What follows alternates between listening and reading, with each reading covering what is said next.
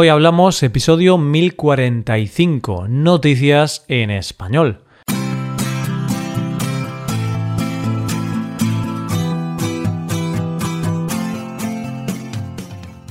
Bienvenido a Hoy Hablamos, el podcast para aprender español cada día.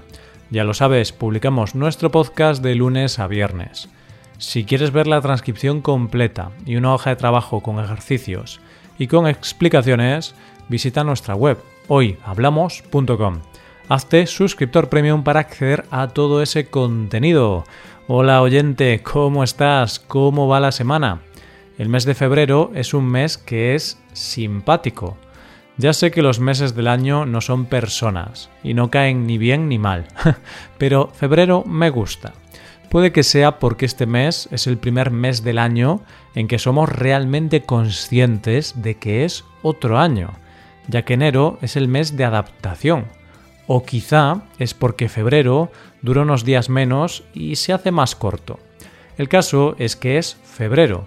Sí, pero también es jueves, así que vamos con las noticias de hoy. Empezaremos con una gran iniciativa de un museo español para situarse en el siglo XXI. Seguiremos con la historia de una mujer que puso su granito de arena para hacer de este mundo un mundo mejor. Y terminaremos conociendo una ginebra con un ingrediente muy especial. Hoy hablamos de noticias en español.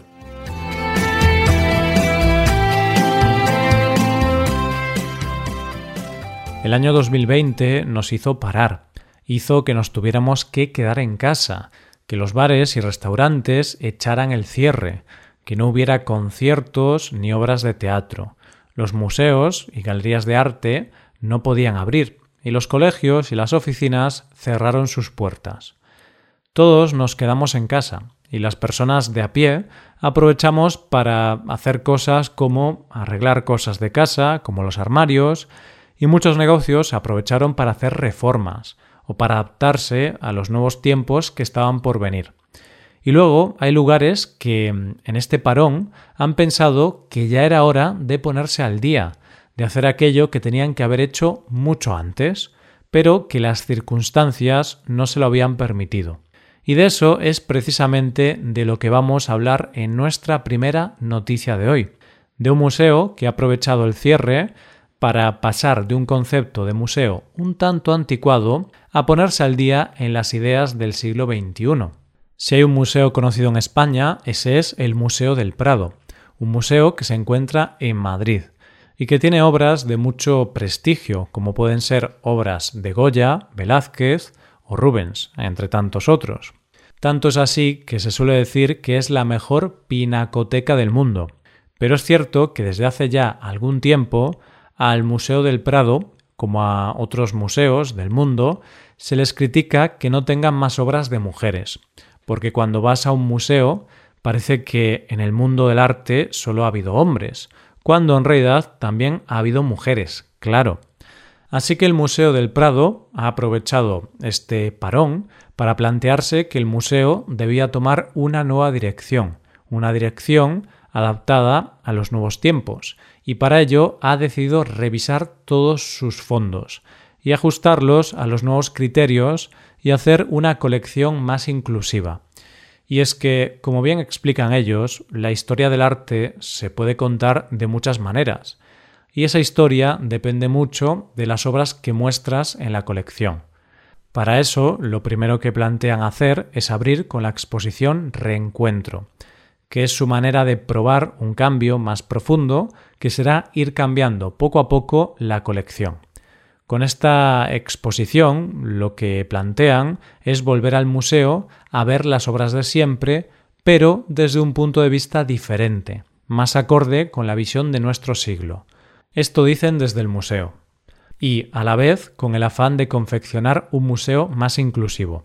Habrá una mayor presencia de mujeres artistas, y cuando a lo largo del año se vayan cerrando las adquisiciones del museo, se verá que hemos apostado por trabajos firmados por mujeres, así como la creación de una beca específica para cuestiones de género.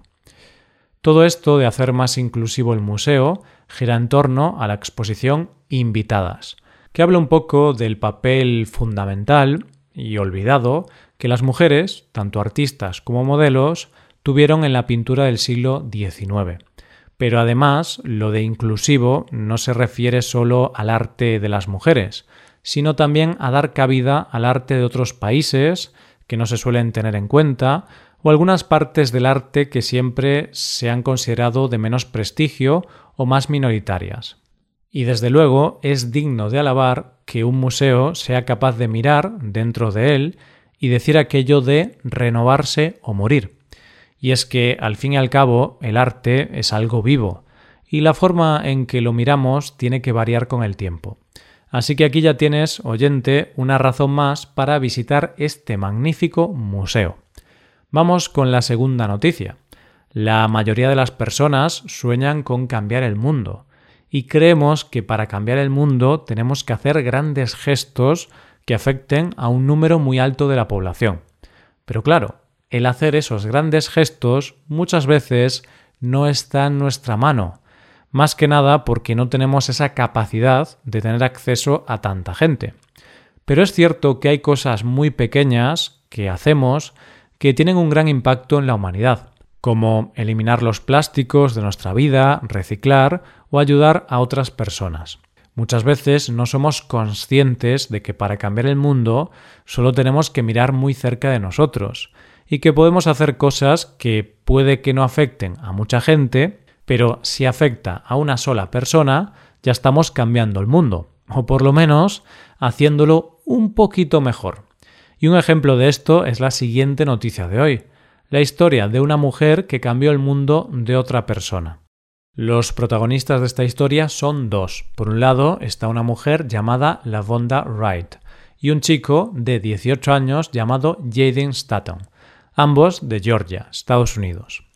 Un día de lluvia, un día como otro cualquiera, Lavonda iba por la carretera cuando de repente vio a un chico caminando bajo la lluvia. Se interesó por quién era y así conoció la historia de Jaden.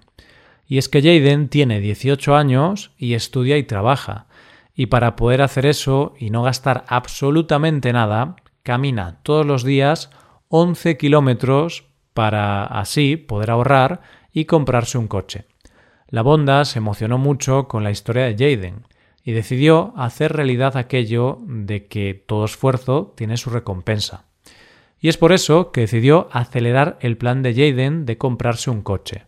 La Bonda creó una campaña en GoFundMe con la idea de recaudar 4.000 dólares para comprarle un coche a Jaden.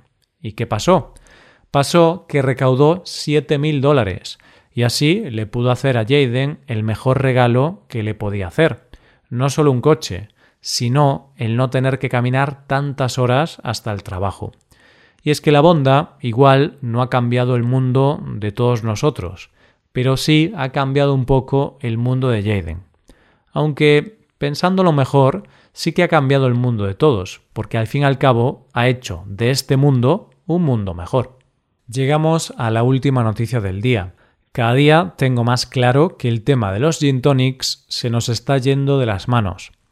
Y es que te vas a tomar un gin tonic y te hacen miles de preguntas sobre qué marca, qué sabores y no sé cuántas cosas más que le ponen a un gin tonic. Y a veces tardas más en pedirte un gin tonic que en sacarte la carrera de derecho. y dejando exageraciones a un lado, atento a la última noticia de hoy, porque puede que conozcas un sabor de ginebra bastante extraño. Paula y Les Ansley son un matrimonio y antes de jubilarse ambos eran profesores de biología.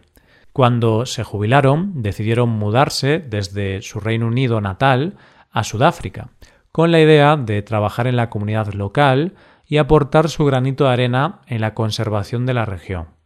Un día, mientras visitaban una reserva de animales, la persona que los guiaba les explicó que los elefantes son muy exquisitos con la comida y que, de hecho, absorben menos de la mitad de lo que comen, por lo que eso que no absorben permanece intacto en el estiércol. Esto, que para ti y para mí puede que pasara inadvertido, para Les fue como la bombilla que se iluminó en su cabeza y le dio la idea de lo que hoy es su negocio. Y es que Les pensó en por qué no utilizar esa idea para crear una ginebra única, es decir, dejar que los elefantes fueran los recolectores y después utilizar ese estiércol para crear ginebra. Y así fue como crearon en 2018 Indlovu Gin. Claro, lo primero que tenían que conseguir era el estiércol, así que se pusieron en contacto con una reserva donde hay elefantes y les preguntaron si sería posible que les enviaran estiércol de elefante. Yo me imagino la cara de sorpresa que tuvieron que poner esas personas cuando recibieron esa llamada. El caso es que les enviaron estiércol por correo, y así empezó el proceso. Lo primero que se hace es secar el estiércol se esteriliza, se vuelve a secar y finalmente se infunde a la ginebra. Lo curioso de todo esto es que cada ginebra es única, porque dependiendo del estiércol con el que se haya hecho, tiene unos sabores u otros. Es decir, depende de lo que haya comido cada elefante. Es por eso que cada botella va con las coordenadas de dónde se recogió el estiércol y la fecha en que se recogió. Dicen ellos que la acogida ha sido bastante prudente, porque a la gente le echa un poco para atrás saber de dónde viene la ginebra, aunque parece ser que quienes la han probado dicen que tiene un sabor un poco terroso, que es muy agradable. a ver, la verdad es que sorprender sorprende bastante. Y teniendo en cuenta los sabores tan locos que se les ponen ahora a los gin tonics, la verdad es que creo que no sería más raro que alguno que me han ofrecido en algún bar. Lo dicho, se nos está yendo de las manos el tema del gin tonic. Y esto es todo por hoy. Con esto llegamos al final del episodio. Te recuerdo que en nuestra web puedes hacerte suscriptor premium para poder acceder a la transcripción y a una hoja de trabajo con cada episodio del podcast. Todo esto lo tienes en hoyhablamos.com. Esto es todo, mañana volvemos con dos nuevos episodios. Lo dicho, nos vemos en los episodios de mañana. Pasa un buen día. Hasta mañana.